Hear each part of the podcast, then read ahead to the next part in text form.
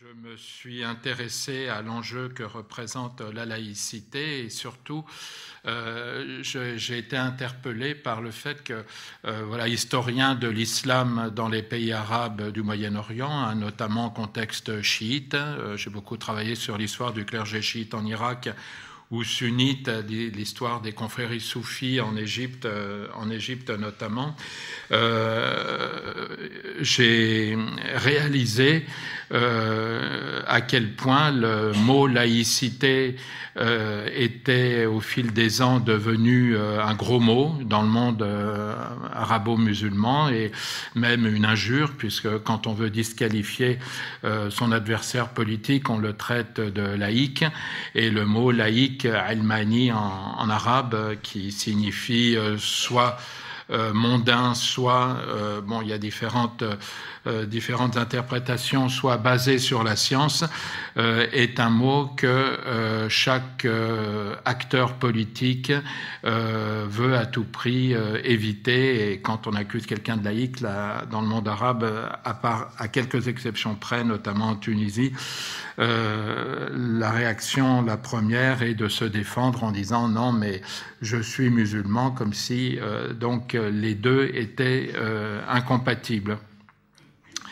Euh, on, dit souvent que euh, la, euh, pour comprendre un, phénomène, il faut toujours se mettre à la place de l'autre, de celui qui euh, ne réagit pas euh, comme nous sommes habitués à, à, le faire dans nos pays démocratiques occidentaux. Et la chose est particulièrement vraie en ce qui concerne l'histoire des idées et des élites laïques dans le monde arabe, puisque lorsqu'on se met à la place du croyant musulman lambda, voilà au Moyen-Orient, on peut comprendre pourquoi la laïcité laïcité est devenue euh, au fil du temps un tel repoussoir et pourquoi euh, le processus de sécularisation qui va galopant euh, dans les pays musulmans comme ça a été, comme c'est le cas dans nos pays, ne s'accompagne pas d'un processus de laïcisation, mais au contraire d'un processus de réislamisation. C'est-à-dire que là où nous avons euh, un mouvement euh, euh, coordonné entre sécularisation et laïcisation dans nos pays. Hein. Je rappelle euh, qu'on différencie la sécularisation qui euh, ramène à la séparation du politique et du religieux dans tout ce qui est sociétal, donc ce qui n'est pas décidé par un pouvoir politique, de la laïcisation ou de la laïcité qui dissocie le politique et le religieux, donc du fait de de décisions politiques prises par un gouvernement, par une autorité euh, politique euh, légitime, légitime ou non. Ces, deux processus donc se sont accompagnés, se sont renforcés mutuellement dans nos pays, notamment en France, et tel n'a pas été le cas euh, donc dans les pays musulmans, qu'ils soient de tradition sunnite, donc l'essentiel des pays arabes, à l'exception euh, du Liban et de, l'Irak ou de Bahreïn, euh, soit chiites, donc euh, essentiellement du point de vue d'un système politique, je me réfère là à l'Iran, qui est le seul pays au monde à avoir le chiisme duodécimain comme religion officielle de l'État. Alors, pour, euh, comprendre euh, ce qui s'est passé, pourquoi il y a eu ce rendez-vous historique manqué, raté, entre euh, la laïcité et l'émergence de, de, processus de sécularisation et, et, de société civile, il faut revenir peut-être euh, au XVIIIe siècle, à un moment où euh, le monde euh, musulman, donc qui était à l'époque dominé par deux grands empires, l'empire ottoman, qui était le porte-drapeau du sunnisme, et l'empire persan, donc comme je l'ai dit, porte-drapeau du chiisme du haut-décimain. Du haut-décimain, c'est la branche majoritaire du chiisme, hein, donc qui se réfère duodécima à douze imams. donc, je dirais maintenant chiite, mais il y a des minorités issues du chiisme dont je ne traiterai pas aujourd'hui puisqu'elles sont beaucoup moins concernées par les, processus euh, de laïcisation ou de contre-laïcisation euh, du fait euh, donc des, des États des États en place, hein, puisqu'elles n'ont, à moins de, de, moments exceptionnels, rarement exercé le pouvoir en tant que tel, hein, en, en, leur nom. Donc ça nous ramène donc au XVIIIe siècle et au XVIIIe siècle on a donc un empire ottoman euh, qui, euh, donc je l'ai dit, porte-drapeau du sunnisme, qui a une direction, euh, je dirais, bicéphale. Il y a d'un côté le sultan et de l'autre côté le cheikh ou l'islam. Le sultan détient le pouvoir politique, donc ce sont les, différents sultans ottomans qu'on a connus. Euh, et euh, les cheikhs ou l'islam représentent le pouvoir religieux, les deux euh, se légitimant mutuellement. Hein. C'est-à-dire que le sultan a besoin de la légitimité religieuse des oulémas et du comité des grands oulémas pour euh, donc euh, agir au nom de, l'islam et les, grands oulémas ont besoin euh, de l'autorité du sultan pour asseoir donc leur vision de la théologie sunnite et cette adéquation entre l'empire ottoman et, et, et, le sunnisme. Mais au fil des siècles, on a vu qu'il y avait une forme de euh, de distance de plus en plus grande du pouvoir politique avec le pouvoir religieux, euh, si bien que le sultan euh, ottoman, qui à l'origine se disait sultan calife, hein, sultan pouvoir temporel, calife pouvoir religieux, et le califat ottoman était légitimé par les, les, grands oulémas, donc les grands théologiens sunnites, et notamment par le cheikh ou l'islam, au fil du temps, au fil des siècles, euh, ils vont euh, finalement laisser oublier euh, leur fonction califale pour ne plus se réclamer que comme sultan. Et d'une façon paradoxale, on va le, on va le voir, c'est l'intervention d'un pays européen, nommément la Russie, qui va revivifier, revitaliser une fonction califale que les Ottomans avaient laissée euh, de côté au fil des siècles. Ce sera notamment l'occasion lors du euh, traité de Küçük Kaynarca, euh, qui est un traité de paix entre l'Empire ottoman et la Russie en, en 1774 et qui sanctionne la perte de la Crimée, majoritairement musulmane, euh, qui est conquise par euh, l'Empire russe la Crimée euh, peuplée essentiellement de Tatars à l'époque, euh, et non pas d'Ukrainiens comme c'est le cas aujourd'hui. Euh, la Crimée et de Russes. la Crimée est à l'époque à 80% musulmane et dans le traité de paix, il est stipulé que le sultan d'Istanbul perd toute autorité politique sur les musulmans de Crimée, mais qu'il conserve son autorité religieuse, si bien qu'on va voir euh, là, sous la pression euh, paradoxale d'une Europe euh, en plein processus de sécularisation et pas encore de laïcisation, mais voilà, les, les, choses sont déjà en route, on va voir l'Empire ottoman récupérer euh, une partie euh, de, la légitimité religieuse que les souverains ottomans avaient laissé tomber euh, au fil des siècles. Et tout le long du, du 18e et du 19e siècle, on va voir deux mouvements contradictoires se mettre en mouvement des mouvements à la fois de sécularisation et qui semblaient aller dans le sens de la sécularisation. Donc, euh, je vais en, noter euh, quelques-uns.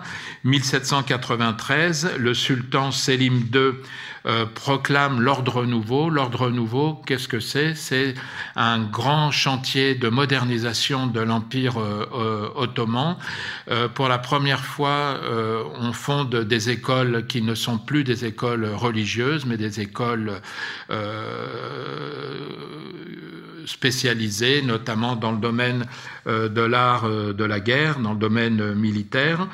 Euh, en, en, 1926, donc au début du XXe siècle, le sultan Mahmoud Ier abolit les janissaires et même il les passe au fil de l'épée. Les janissaires, c'était cette garde prétorienne qui agissait pour le compte des oulémas et qui était euh, censée euh, défendre euh, leurs prérogatives face à des sultans qui parfois avaient tendance à prendre tout l'espace du pouvoir politique.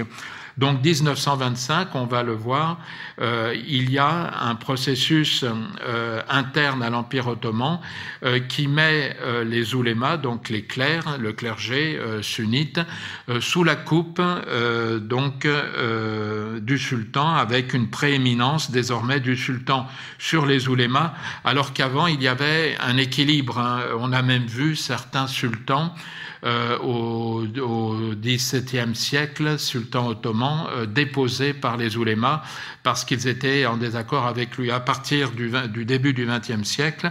Donc il y a une prééminence du sultan euh, qui va euh, mettre en avant sa fonction califale, sultan calife, un sultan pouvoir euh, temporel, calife pouvoir spirituel, d'autant plus facilement qu'il récupère à son profit une partie du pouvoir spirituel des oulémas qui, du coup, sont à sa coupe et qui est sous sa coupe et qui ne sont plus là que pour finalement légitimer le pouvoir politique.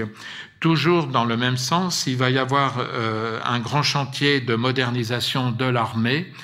Euh, il faut rappeler que euh, l'armée ottomane donc a envoyé ses officiers supérieurs se former dans les écoles militaires euh, européennes, notamment allemandes, euh, françaises, mais aussi dans les provinces européennes de l'Empire ottoman. Euh, et les, les, les, académies militaires les plus célèbres étaient à l'époque à Salonique, Thessalonique, donc qui est aujourd'hui en, en, Grèce.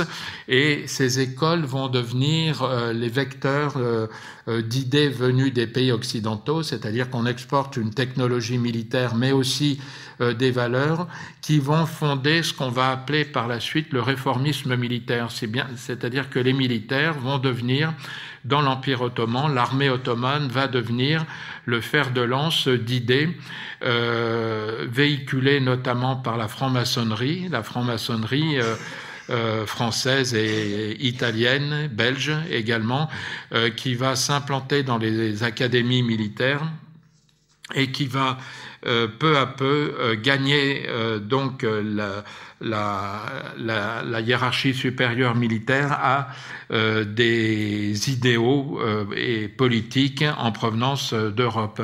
Parmi ces idéaux, il y a évidemment l'idéal constitutionnel, hein, l'idée selon laquelle la Constitution euh, est une nécessité et on va voir donc la formation pour la première fois d'un parti constitutionnaliste donc dans, dans l'Empire ottoman. Euh, les euh, ce qu'on appelle les tanzimat, T-A-N, je vais l'écrire.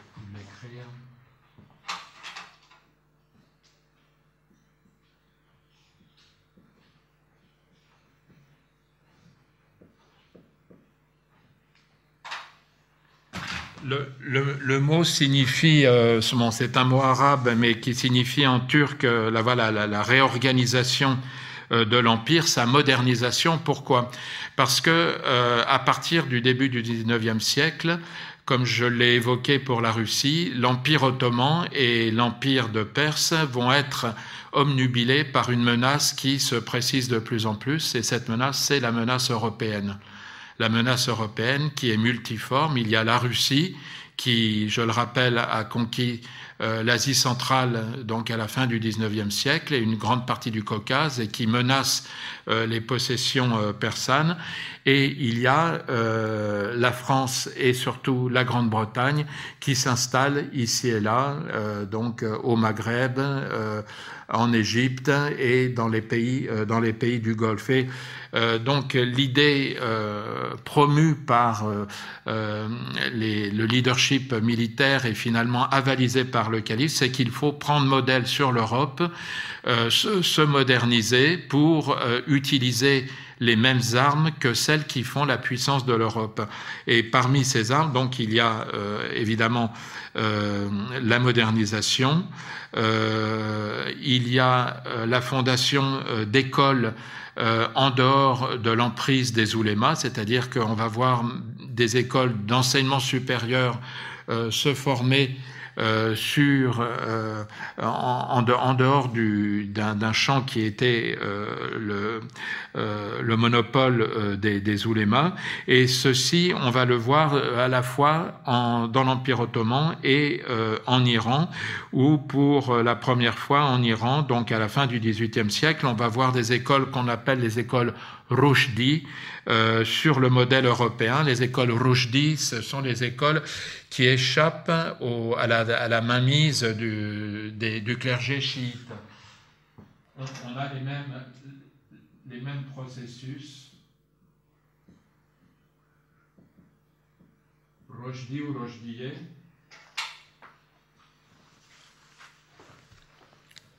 Donc l'idée selon laquelle euh, il faut, euh, d'une certaine façon, euh, à la fois utiliser euh, la modernité européenne pour mieux repousser euh, les appétits des grandes puissances européennes euh, contre les grands empires musulmans, mais aussi mettre l'islam, la religion, sous la tutelle de l'État. Hein, C'est-à-dire que euh, la, la, la, fin des janissaires et la fin de l'équilibre entre le pouvoir temporel et le pouvoir spirituel euh, va aboutir à euh, une mise du pouvoir spirituel, donc celui des oulémas, euh, sous la coupe donc d'un sultan qui va du coup représenter et même incarner euh, un pouvoir temporel qui, comme je l'ai dit, que ses prédécesseurs avaient longtemps euh, négligé.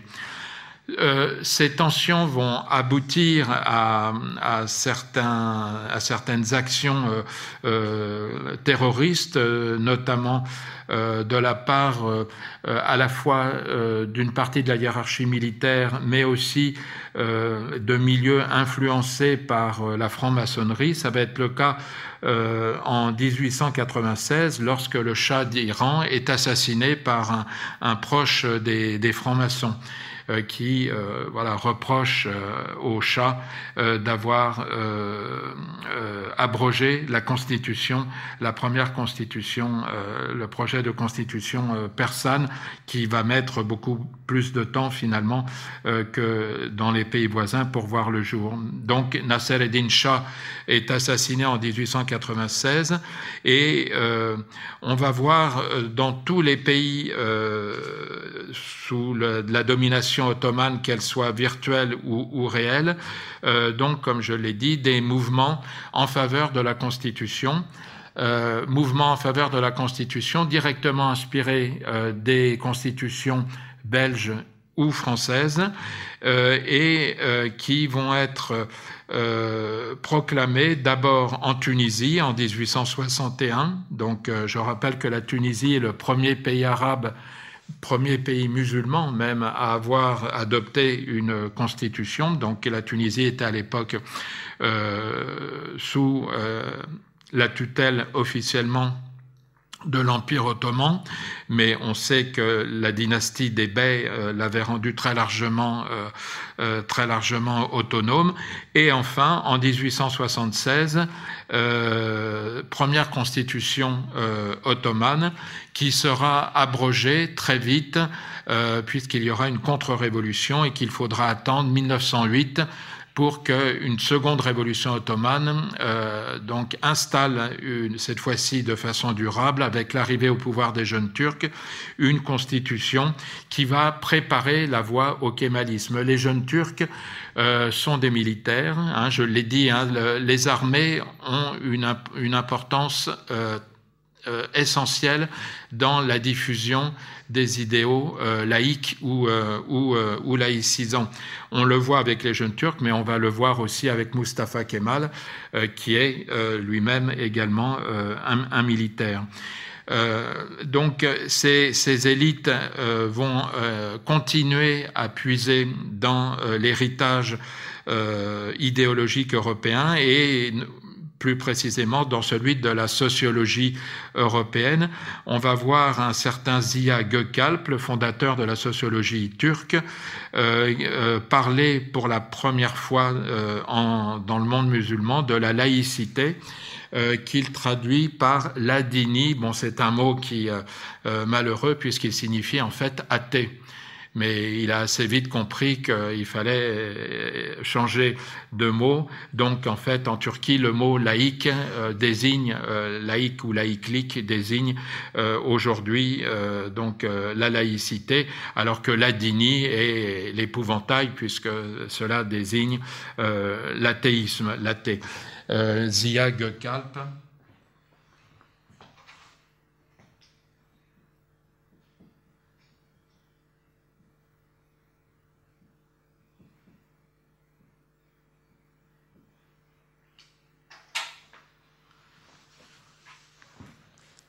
Alors, on, arrive donc à, cette, euh, époque euh, euh, charnière du début du XXe siècle où l'essentiel du monde musulman va basculer avec la disparition de l'Empire ottoman, du califat et l'occupation de l'immense majorité des pays musulmans par les puissances européennes la Russie, la Grande-Bretagne, euh, la France, euh, l'Italie euh, notamment.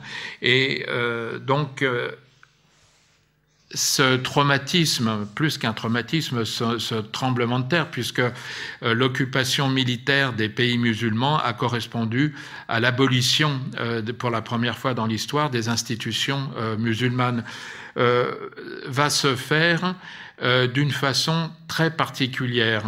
Euh, d'une façon très particulière qui me ramène à, mon introduction, hein. quand j'ai introduit mon propos en disant euh, qu'il fallait toujours se mettre à la place de l'autre et voir comment l'autre a perçu des idéaux qui nous semblent, à juste titre, des idéaux émancipateurs.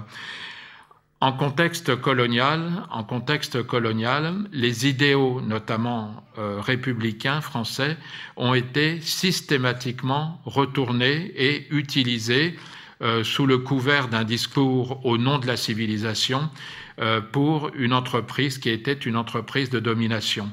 Alors, comprenez-moi bien, je ne dis pas que la colonisation a été faite au nom de la laïcité, pas plus qu'elle n'a été faite au nom du christianisme. Non, la, colonisation a été faite surtout euh, en contexte français au nom, alors il y a un mot qui est fétiche hein, euh, dans la bouche de tous ceux qui ont défendu la colonisation, au nom de la civilisation. Il s'agissait de civiliser.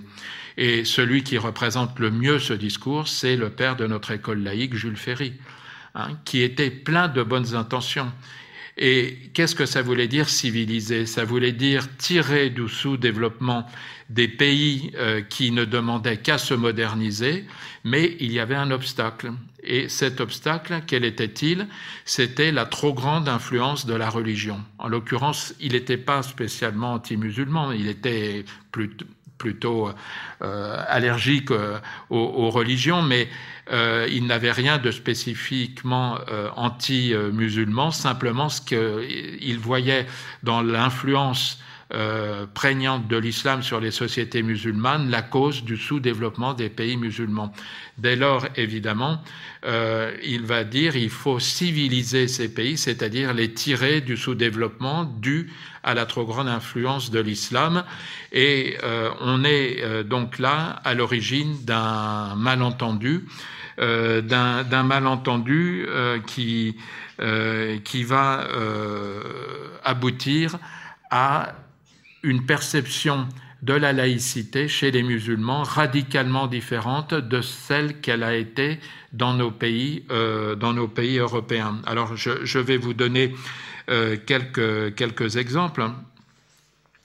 Ce sont des élites des républicains laïcs, euh, notamment Crémieux, le député Crémieux, qui, en Algérie, adopte un décret octroyant euh, naturalisant en masse euh, la communauté juive euh, de l'Algérie française et à, la, suite de la communauté juive les, chrétiens, euh, et euh, donc repoussant les musulmans euh, vers un statut de colonisé, euh, puisque euh, ce qui avait été adopté pour les Juifs, et je, je rappelle qu'à l'époque, l'Algérie, qui était considérée comme une partie intégrante du, du territoire français, était euh, distinguait, on distinguait en Algérie entre la nationalité et la citoyenneté. Les musulmans, tout le monde en Algérie était français. Euh, nominalement, mais il y avait euh, l'immense majorité de la population qui n'était pas citoyenne française. Il y avait une, différence entre citoyens qui les citoyens ne votaient pas, par exemple. Et donc il y a eu, je dirais, euh, un, geste politique de la part de Crémieux qui représentait aussi ces élites juives provençales euh, républicaines, laïques et proches de la franc-maçonnerie, euh, qui se sont dit bon, on ne va pas pouvoir euh naturaliser en masse une population majoritairement musulmane, commençons par les minorités. Et donc les minorités en question, ça a été euh, la minorité juive d'Algérie, puis la minorité euh, chrétienne, et euh, les musulmans se sont vus donc octroyer, si l'on peut dire, la place du colonisé, puisqu'ils ont été les seuls à ne pas avoir accès à la citoyenneté, non pas que cela, leur ait été refusé, mais ce qui a été décidé d'une façon communautaire et même autoritaire, puisque un certain nombre de juifs d'Algérie très attaché. Le, le, le, marché, si l'on peut dire, c'était vous, vous devenez citoyen français, mais vous abandonnez le statut personnel religieux, donc euh, juif euh, en l'occurrence. Donc un certain nombre de juifs très attachés au statut personnel ont refusé euh, la citoyenneté et donc ont migré vers la Tunisie ou vers le Maroc. Mais euh, l'immense majorité, euh, même si les rabbins euh, d'Algérie voilà, ont dénoncé le décret Crémieux comme un décret anti-religieux, ont finalement accepté. Et même s'il y a des discours nostalgiques aujourd'hui des juifs d'origine algérienne, je dois dire que ce voyage vers l'Occident a plutôt produit des choses positives, hein, reconnues comme telles donc par cette communauté. Mais là où le bas blesse, c'est que pour les musulmans, ils ont vu donc euh, des, des compatriotes euh, qui n'étaient pas des colons, hein, euh, juifs d'Algérie, qui étaient arabes ou, berbères, devenir citoyens français, alors que pour les musulmans, on leur demandait la même chose, de, de délaisser le statut personnel musulman mais sur une base individuelle. Donc on a eu quelques dizaines de milliers de musulmans qui sont devenus citoyens français et on, imagine bien que pour l'immense majorité, abandonner le statut basé sur la charia était euh, quelque chose d'impensable. Du coup, euh, l'islam est devenu la religion du colonisé les Juifs euh, ont été considérés comme des traîtres qui étaient passés du côté du colonisateur.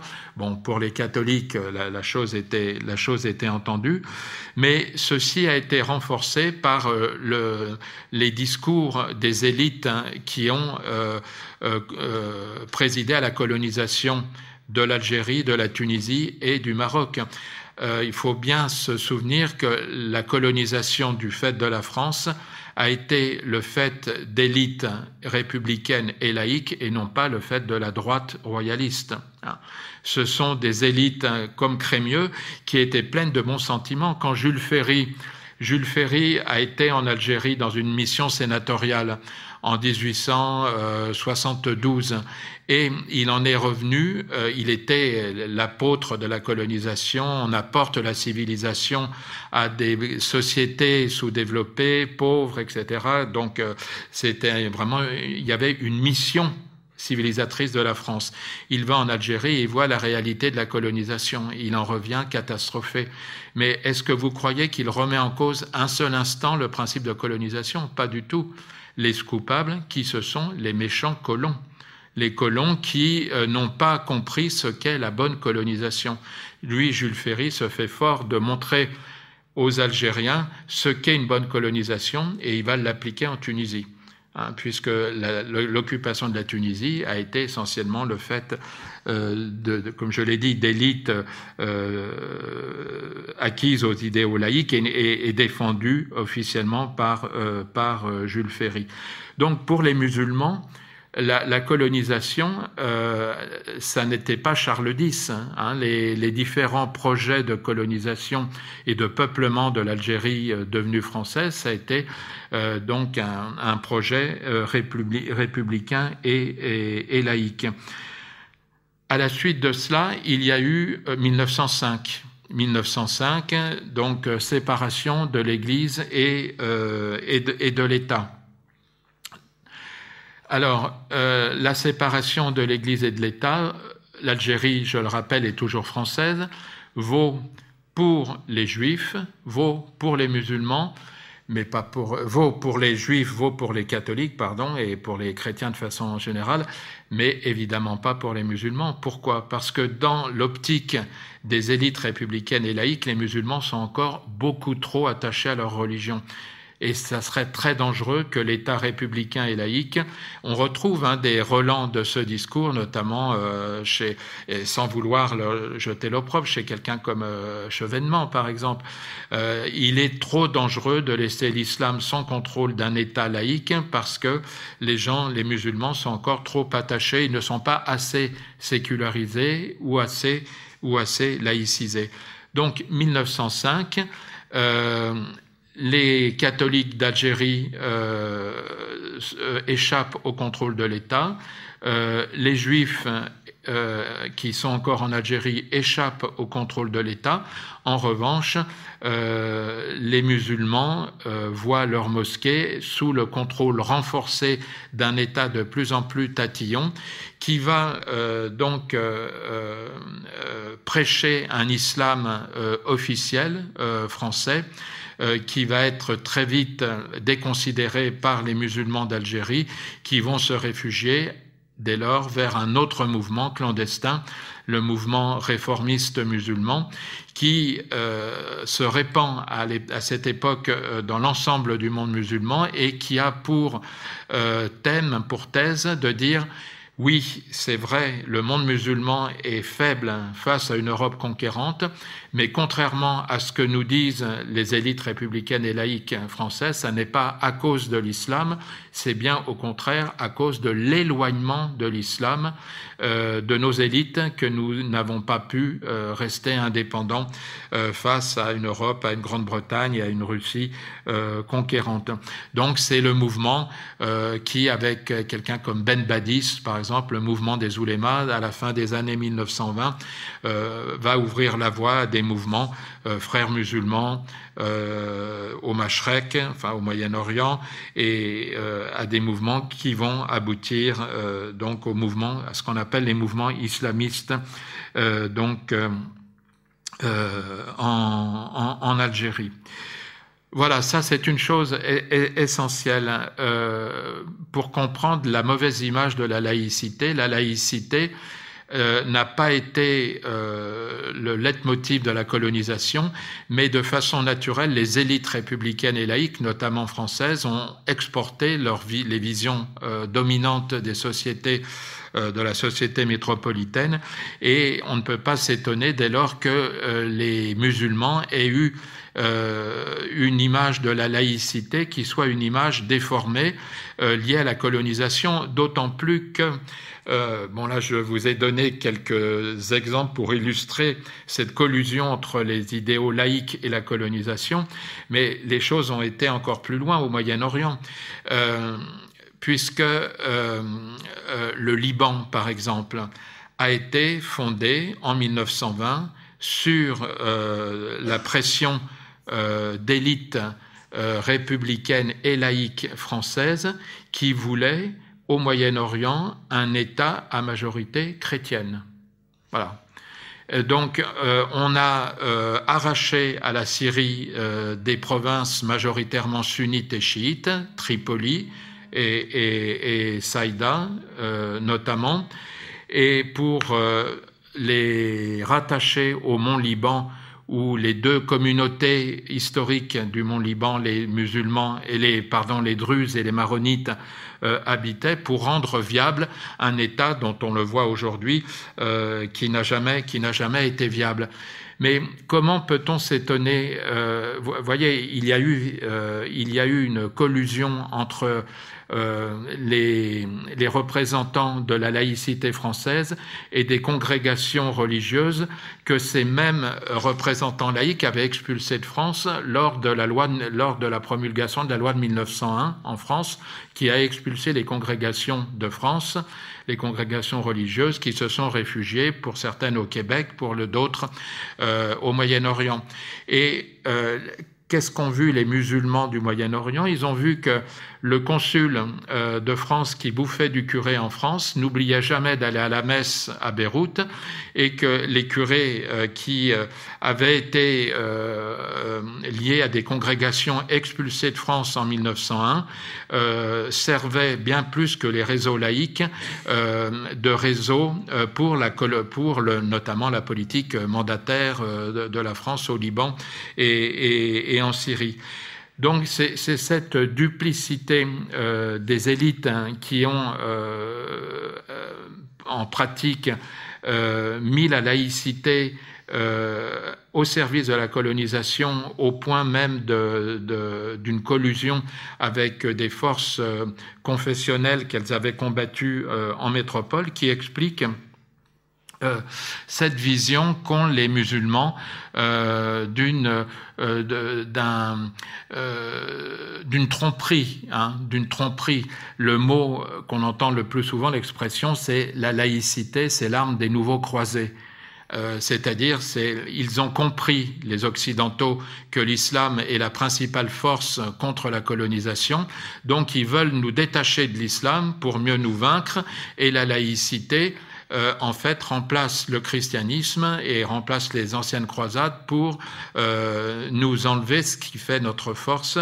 Et euh, donc on, on, le, voit, la façon dont les idéaux laïques ont été euh, appliqué dans euh, l'épopée coloniale, notamment euh, française, légitime en grande partie cette vision dont nous n'avons pas conscience souvent en France parce que, évidemment, vu de la métropole, la laïcité, évidemment, n'a pas eu le même trajet. Alors, collusion entre laïcité et colonisation, mais euh, ce qui a achevé euh, de donner une, mauvaise image de la laïcité dans les pays musulmans, c'est le fait que celle-ci a été par la suite, quand elle a été euh, appliquée, que ce soit officiellement ou dans des courants politiques, elle s'est identifiée à des courants ou à des régimes politiques autoritaires il n'y a pas d'exemple de laïcité libérale hein, euh, dans le monde arabe et ou, dans le monde musulman. Et l'exemple que je vais développer devant vous, c'est l'exemple plus patent, celui de la Turquie celui de la Turquie. Hein. Donc, euh, comme je l'ai dit, euh, les jeunes Turcs prennent le pouvoir en 1908, l'Empire ottoman est défait en 1918, démembrement de l'Empire ottoman, colonisation de l'ensemble des, provinces des provinces arabes de l'Empire ottoman. Et je rappelle que lors de la Grande Guerre, les Anglais, les Russes et les Français et les Grecs avaient prévu le dépeçage de l'Anatolie euh, de telle sorte qu'il n'aurait plus resté à la Turquie qu'Ankara et la région euh, de 200 km autour d'Ankara. Constantinople devait, Istanbul devait devenir une ville euh, internationale. Les Grecs devaient récupérer toute l'Asie mineure, les Français la Cilicie, vous voyez, au nord de la Syrie actuelle. C'était l'époque des grandes promesses. On avait promis aux Kurdes toute une partie de l'Anatolie orientale, aux Arméniens le nord de cette même, de cette même région, aux Assyro-Chaldéens un foyer national, et il y a eu donc une réaction de la part d'élites militaires euh, euh, laïcisées, euh, et en l'occurrence dirigé par euh, Mustafa Kemal, donc il va devenir euh, Atatürk, qui a été formé dans une académie euh, à Salonique et qui va prendre la suite des jeunes Turcs avec l'idée suivante. il faut à tout prix sauver une parcelle du territoire de la Turquie euh, face aux appétits européens. Et pour cela, il faut euh, utiliser les mêmes valeurs que celles qui donnent la force qu'ils manifestent, les, les, qu'elles manifestent les puissances européennes. Donc, parmi ces valeurs, il y a euh, un système constitutionnel républicain relativement anti-religieux, euh, et euh, donc avec euh, des idéaux laïques fortement, fortement affirmés. Et la révolution kémaliste en Turquie, je, je, le dis, est de façon certaine la, la révolution la plus radicale que le monde ait connue au XXe siècle. C'est une révolution radicale puisqu'elle change tout elle change tout. Je, vais vous donner les dates et vous allez voir l'ampleur euh, du changement imposé par euh, Mustafa Kemal qui va réussir euh, donc à, former une armée nationale et au forceps à former une nouvelle identité turque parce que personne ne savait ce que ça voulait dire. On était ottoman. Et les Ottomans, c'était euh, les élites euh, des villes. Les Turcs, c'était un mot très péjoratif euh, qui désignait les paysans de l'Anatolie. C'était, on, se faisait traiter de Turc quand on était analphabète ou quand on était, quand on était au bas de l'échelle sociale. Et Mustafa Kemal va s'emparer, donc parce qu'il y a aussi l'idée de nation Hein, on est donc à une époque où les nationalismes fleurissent en Europe et tout ceci va être repris par euh, Mustafa Kemal. Il va euh, former une identité nationale au forceps avec une armée qui va réussir à sauver l'essentiel des territoires anatoliens euh, de l'occupation française, britannique, russe et grecque. Et euh, lors, au début des, années 1920, des traités de paix, euh, c'est en grande partie, dans sa plus grande partie, l'Anatolie qu'il a réussi à euh, qu'il a réussi à sauver. C'était d'ailleurs le seul exemple euh, qu'on ait euh, d'un territoire musulman à l'époque qui ait réussi à échapper à une colonisation presque totale du monde musulman du, du Maroc jusqu'à l'Indonésie. Mais Mustafa Kemal donc va va engager euh, cette nouvelle Anatolie en tournant le dos à l'Empire ottoman qu'il accuse euh, donc d'être responsable de la faiblesse euh, de ses coreligionnaires et de ses compatriotes face aux appétits européens. Et on va voir une marche forcée qui va en quelques années créer une nouvelle identité, l'identité nationale turque. Les gens ne savaient absolument pas ce que ça voulait dire une nation. C'était une idée européenne basée sur euh, une identité nationale, une communauté de langues, de valeurs, d'histoire, etc. Euh, L'Empire ottoman était un empire transnational où euh, les gens se reconnaissaient en fonction de leur confession. On était musulmans sunnites, on était chrétiens, on était druzes, etc.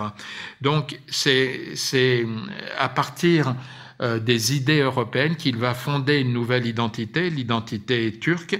Et voilà, je vais vous donner des dates qui vont vous montrer à quel point cette révolution a été radicale. 1921, première constitution, donc fondée sur la souveraineté populaire, donc euh, c'est le peuple qui euh, devient euh, donc la légitimité pour le système politique et non plus un sultan calife représentant donc l'islam. Et la présidence des affaires religieuses remplace le cheikh islam le cheikh islam hein, qui représentait à l'époque ottomane la légitimité religieuse du pouvoir politique, est remplacé par une présidence des affaires religieuses sous la coupe du président de la République. Et le président de la République à l'époque, c'est Mustafa Kemal. 1922. 1922, abolition du sultanat. Le sultanat, c'est le pouvoir temporel ottoman. Il n'y a plus de sultan. 1923, la République est proclamée. 1924, l'enseignement religieux est supprimé. Donc Mustafa Kemal imite euh, ce qu'ont fait les Français en 1901 hein, avec euh, euh, donc la loi de 1901, l'enseignement religieux est supprimé. 1924, la présidence des affaires religieuses est rattachée au Premier ministre. Euh, et c'est elle qui nomme les chers et les imams, c'est-à-dire que c'est l'État républicain et laïque qui forme le personnel religieux. 1924 également, le califat est aboli. Hein, il y a eu un dernier calife qui n'était plus sultan, qui était encore calife, et le califat est aboli, donc euh, il, n'y a plus d'autorité religieuse, hormis ce personnel religieux euh, qui est formé euh, à, la laïcité dans des écoles qui sont contrôlées par le Premier ministre. 1925, il y a un nouveau code civil qui est adopté. 1925 encore, les confréries soufis qui était euh, la, chair de l'islam, la CHAIRE, euh, puisque c'était, ça structurait euh, la piété populaire, sont interdites. Les confréries soufis sont interdites. 1925 également, la polygamie est interdite.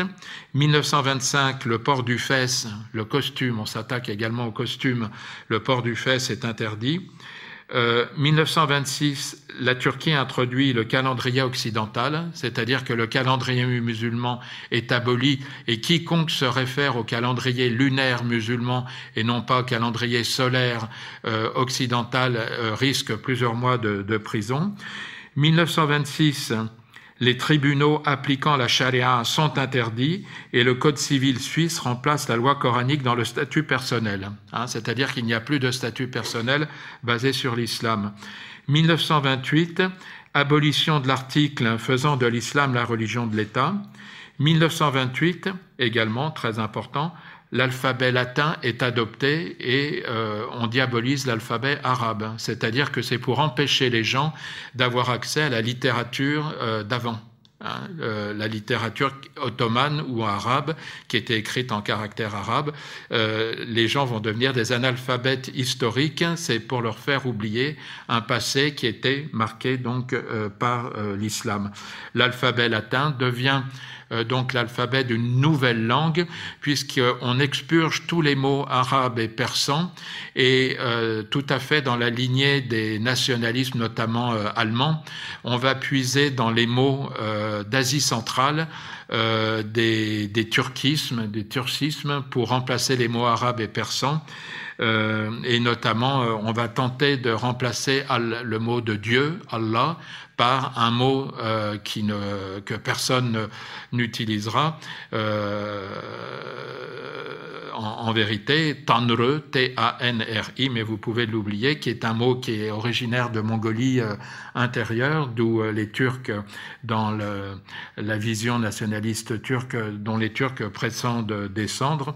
Et euh, donc tout ceci visait évidemment à désislamiser donc la société turque. 1930, une première dans le monde musulman, et pas seulement droit de vote pour les femmes au municipal. 1930 euh, également, euh, donc euh, l'utilisation du calendrier lunaire islamique est devient passible de trois ans d'emprisonnement. Donc, c'est-à-dire qu'on change la vision du temps pour, pour l'immense majorité des Turcs. Euh, mais ça n'est pas fini. 1930, 1931, le système métrique est adopté, le système métrique occidental est adopté et remplace le système des poids et des mesures musulmans, euh, turcs et, et arabes. 1932, l'appel à la prière doit se faire obligatoirement en turc, sinon c'est 10 ans de prison s'il se fait en arabe. 1934, on change même l'identité des gens, puisque le nom de famille doit se faire désormais à la française. Avant, il y avait des noms de famille, euh, le, nom, le prénom du grand-père, du père, le prénom personnel, puis euh, euh, le nom de la tribu et le lieu, le lieu de, par exemple, Takriti pour Saddam Hussein, le lieu d'origine. Désormais, il faut un prénom à la française et un nom de famille. Donc, comme euh, euh, par exemple euh, Mustapha Kemal. Mustapha, le prénom, et Kemal devient le nom de, le, nom de famille. En 1934, le droit, de, le droit de vote des femmes au niveau national est adopté. En 1934, Sainte-Sophie devient un musée. La, la grande basilique Sainte-Sophie devient un musée. 1935, dimanche devient un jour de congé officiel et le travail est obligatoire le vendredi jour chômé chez les musulmans, hein, quand même 90% de la population. 1937, la laïcité apparaît dans la Constitution, couronnant les six flèches d'Atatürk. Hein, on appelle ça les six flèches. Quelles sont ces flèches? L'Atatürk est un républicain, deux nationaliste, trois populistes, quatre étatistes, cinq laïcs, six révolutionnaires. Voilà, ce sont ces six flèches euh, qui vont fonder une nouvelle identité, euh, qui vont euh, être un traumatisme qu'on peut imaginer pour les Turcs, dans la mesure où on changeait totalement leur univers, leur façon de parler, leur façon d'écrire, leur façon de compter le temps, leur façon de peser, de mesurer les, poids et les, poids et les mesures. Euh, leur, façon, euh, euh, leur rapport évidemment à la religion, leur identité familiale, le statut des femmes. Bon, pour montrer un peu jusqu'où ça, ça pouvait aller, Mustafa Kemal organisait pour chaque jour de l'an jour de l'an euh, occidental, 31 décembre, euh, des grandes réceptions pour les officiers supérieurs de l'armée ottomane. Et il obligeait ces officiers qui étaient mariés à venir accompagnés de leurs épouses, qui devaient être obligatoirement habillés à l'occidental avec euh, la poitrine totalement dégarnie, ce qui était évidemment un traumatisme pour, on connaît le, puritanisme des, des sociétés musulmanes, et ceux qui ne ceux qui ne, euh, ne, se conformaient pas à ces directives étaient euh, dégradés de leur, euh, se voyaient immédiatement perdre, perdaient leur grade. Donc, il y a eu face à cela des mouvements armés dans les années 1920 et, et 1930 il y a eu des, des, des, mouvements armés qui étaient souvent le fait des confréries soufis des confréries soufis qui euh, étaient euh, euh, qui structuraient, comme je l'ai dit, l'islam populaire, et notamment d'une confrérie qui est importante parce que la d'aujourd'hui en est issue, les Naqshbandis. Les Naqshbandis, est-ce que vous voulez que je vous l'écrive ou N? Je vais peut-être l'écrire quand même.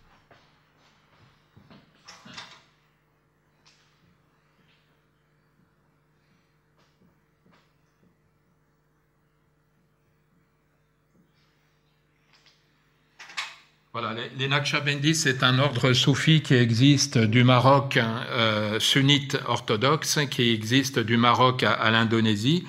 Et on va voir un certain, euh, un cher euh, kurde, euh, cher Saïd, un Naqshbandi, euh, soulever en 1925 toutes les provinces anatoliennes de l'Est pour le retour du califat et la fin de la répression antireligieuse il va y avoir, euh, on pense qu'il y a eu entre 10 et 12 000 pendaisons. le mouvement a été donc réprimé dans le sang et Cher Saïd a été a été exécuté donc en 1925 et on peut dire que la révolte de Cher Saïd a été déterminante dans l'interdiction des confréries soufis qui désormais vont euh, être euh, euh, dans la clandestinité. Et on va voir la société turque vivre de façon schizophrénique, c'est-à-dire qu'il va y avoir un islam réprimé euh, structuré toujours clandestinement par les confréries soufis, qui va euh, perdurer, et un islam officiel auquel les gens n'accorderont aucune valeur. Mais, euh, par exemple, les Naqshbandis ont inventé les, prières silencieuses, c'est-à-dire que pour éviter de, faire les appels à la prière en, en turc et les prières en turc, pour les faire en arabe, euh, on, les faisait de façon silencieuse, donc on voyait des assemblées où les gens étaient debout comme ça et on les voyait murmurer, on entendait, mais on n'entendait pas que c'était que c'était de l'arabe. Euh, ceci a, duré quand même plusieurs décennies. Euh, et ce n'est que dans les années 50 que les prières en arabe vont être à nouveau, à nouveau réhabilitées. Alors, à la suite de Cher euh, Saïd, il y a un autre Cher euh, kurde euh, qui s'appelle Cher Nursi, N-U-R-S-I, qui est l'ancêtre l'ancêtre du mouvement Gulen. Est-ce que ça vous dit quelque chose, le mouvement Gulen? Hein, Parce que l'islam turc, à partir de ce moment-là, se divise entre un mouvement euh, Nurju, qui ce sont les adeptes euh, soufis de Saïd Nursi, euh, qui vont dire en fait il faut abandonner l'organisation confrérique et il faut euh, perpétuer nos traditions de façon clandestine jusqu'à temps que des moments meilleurs euh, arrivent. Et euh, donc c'était à la fois une mise en avant des idéaux mystiques soufis, une condamnation des structures confrériques. En revanche, le mouvement Naqshbandi, lui, va euh, aboutir à des mouvements qui vont euh, donner naissance à l'AKP. Hein, et on voit aujourd'hui qu'entre l'AKP euh, d'Erdogan et le mouvement Gulen, il y a une même tradition soufie, mais qui a divergé donc à partir des, années, des années 1930. donc euh, les Nurju deviennent la principale force euh, religieuse de, Turquie et il faudra attendre l'effondrement des régimes autoritaires après 1945, après la, Seconde Guerre mondiale et des élections en 1951 avec le pouvoir aux mains des civils pour la première fois euh, en Turquie pour qu'il y ait un desserrement de, de, la répression. Mais voyez là ce que je viens de vous décrire pour la Turquie on le retrouve dans tous les pays euh, musulmans où il y a eu des régimes laïques ou laïcisants. Par exemple, ça a été le cas de, la Perse. Euh, L'Iran, la Perse, euh, de, la dynastie Pahlavi, donc, a tenté d'imiter Mustafa Kemal. Et ça a été notamment le cas de Reza Shah, le père euh, du chat euh, déchu, euh, qui a tenté d'appliquer en, Iran, cette fois-ci contre le clergé chiite, donc les réformes de Mustafa Kemal, au point de, de, faire de la surenchère. Par exemple, le seul pays musulman où il y a eu une loi interdisant euh, le port du voile pour les femmes dans l'espace public, ça n'est pas la Turquie, c'est l'Iran, 1936. Hein, le chat a, fait de, la surenchère, mais euh, il y a eu euh, des tentatives avortées à travers l'instauration d'un ministère de la justice, des attaques frontales contre le statut des oulémas, l'instauration d'un code civil, euh, l'uniformisation du, costume.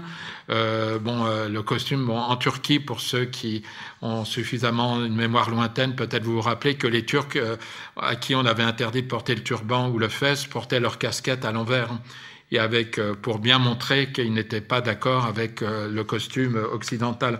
Donc même, même chose en Iran, on va tenter de réformer le, le port du voile, le, le, le, costume masculin, et il va y avoir, à partir de 1934, une campagne d'émancipation forcée des femmes.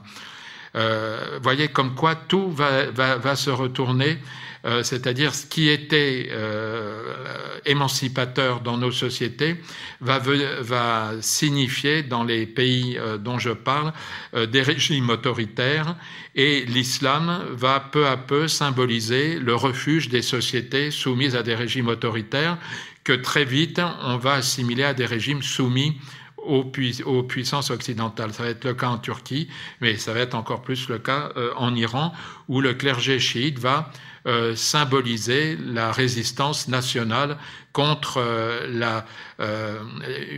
en Iran, il y a un mot comme si c'était. On, peut traduire ça par l'occidentalose, comme si c'était une maladie. voilà. donc, une résistance culturelle et, et politique. Donc, à, aux mesures de laïcisation. Laïcité autoritaire euh, qui a eu encore des, heures euh, de gloire euh, en Afghanistan. Hein, c'est une, chose qu'on ne connaît pas souvent dans les années 1920. Un, un jeune monarque qui régnait à Kaboul, Amanullah, va tenter également, mais bon, là, les, choses seront très vite abandonnées, d'appliquer les, mesures de Mustafa Kemal dans son pays.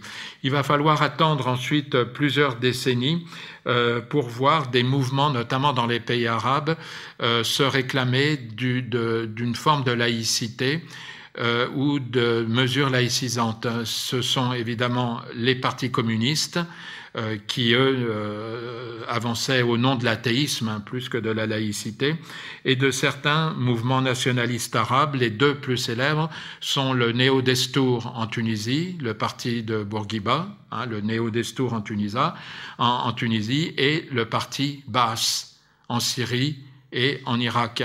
Le parti Baas a, dans ses statuts, promu la laïcité euh, comme étant un moyen de, de, de, former une nation arabe unie, quelle que soit euh, donc la confession euh, chiite, alawite, sunnite des, des, des, membres de la communauté arabe.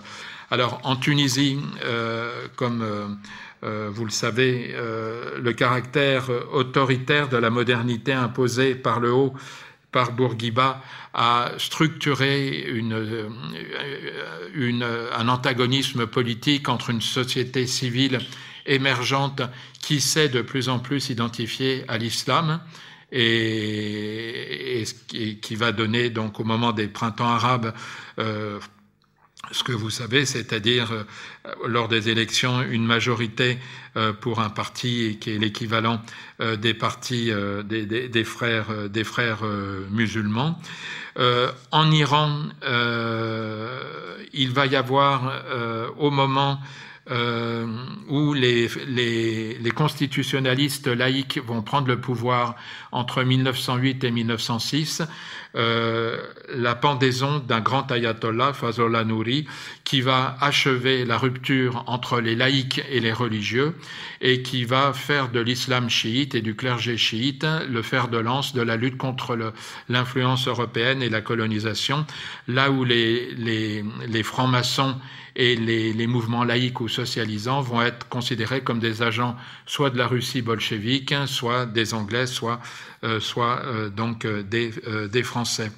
Alors il y a également des, mouvements des mouvements laïcisants, sans être laïcs de façon formelle, comme certains mouvements nationalistes arabes, le mouvement nassérien par exemple, qui s'est affronté, comme vous le savez, donc aux, frères musulmans, avec en 1966 la pendaison de Saïd Qutb, l'idéologue des, des frères musulmans, qui a été le climax de l'affrontement entre, entre ces deux tendances et ceci va aboutir au moment des printemps arabes après les élections à la victoire électorale euh, des frères euh, des frères musulmans.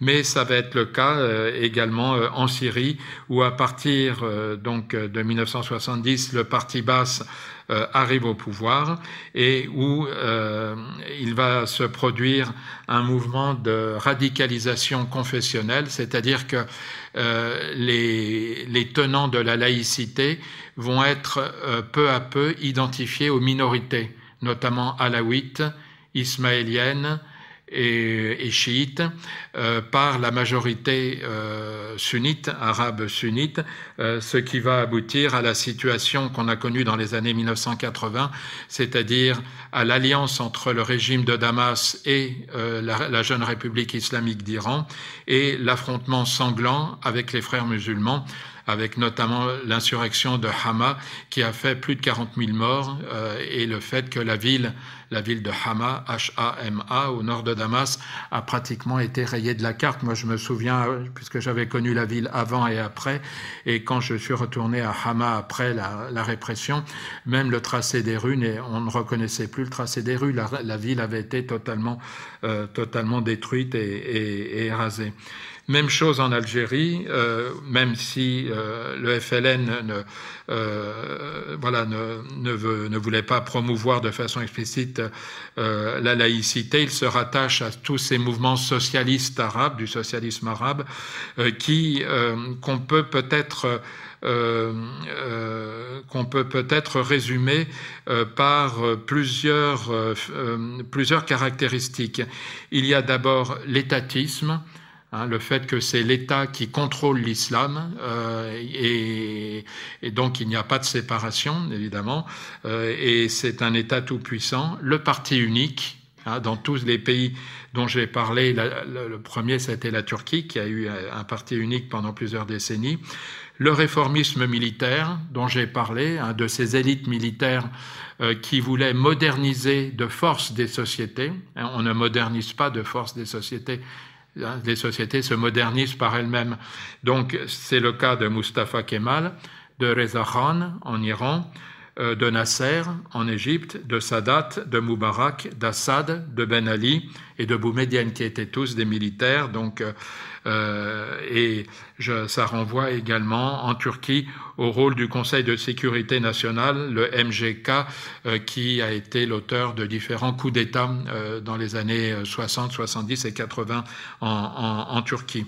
Enfin, il y avait la place, tous ces régimes euh, nationalistes euh, militaires euh, à parti unique, hein, qu'ils soient nationalistes arabes ou, ou turcs ou iraniens, mettaient l'islam sous la tutelle du pouvoir politique. C'est-à-dire qu'on va voir apparaître des institutions qui ne signifiaient rien pour les croyants. Il va y avoir des mouftis de la République, Hein, en Algérie, en Tunisie, en Syrie, en Irak, euh, nommé par le président de la République, donc euh, qui devient du coup une autorité religieuse. Donc on, on imagine bien que ces mouftis n'avaient aucune autorité euh, sur, sur, sur, sur, sur, les fidèles. Et il va y avoir des, ministères, des directions religieuses, des ministères des waqf, par exemple, les, les, biens de main morte, qui vont euh, compléter euh, euh, ces institutions musulmanes qui vont légitimer et là, ça rappelle un peu, parce que très vite, ces mouvements laïcs ou laïcisants vont se rendre compte que la laïcité ne peut pas légitimer le pouvoir en place et qu'ils sont confrontés à des sociétés qui affirme un islam dominant de façon euh, qui empêche euh, toute autre euh, valeur voilà, d'être fondatrice pour, pour le vivre ensemble.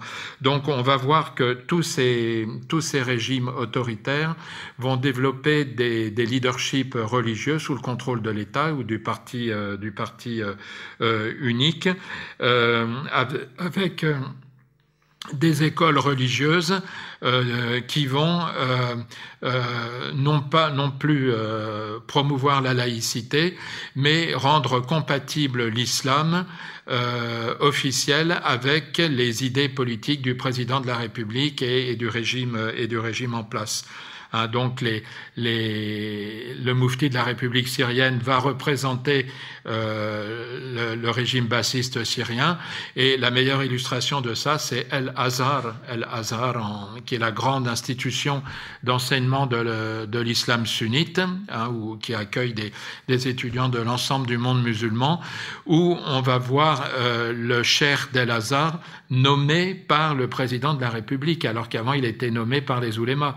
Et euh, El Azhar va devenir la force, euh, la grande force de légitimation religieuse de pouvoir qui euh, désormais vont parler également au nom de l'islam, tout en réprimant les mouvements, euh, tout en réprimant les mouvements religieux. Euh, voilà, donc je vais m'arrêter ici en concluant euh, sur la vision forcément radicalement différente, pour ne pas dire opposée, qu'ont les sociétés majoritairement musulmanes de la laïcité. Une laïcité qui, même si ça n'a pas été dans l'intention des acteurs laïcs euh, français notamment euh, n'a pas euh, a, été perçu comme la légitimation et le, et, le, cheval de bataille contre les musulmans pour faire triompher la colonisation, et ensuite la légitimation de régimes autoritaires. et ça n'est pas un hasard si il y a eu une telle dégénérescence confessionnelle des printemps arabes, puisque l'émergence des sociétés civiles qui s'était faite au début euh, sans euh, mot d'ordre euh, religieux a très vite été rattrapée par une, par une réalité qui fait que les partis laïcs aujourd'hui ont pratiquement disparu de l'ère arabe. Voilà, je vous remercie.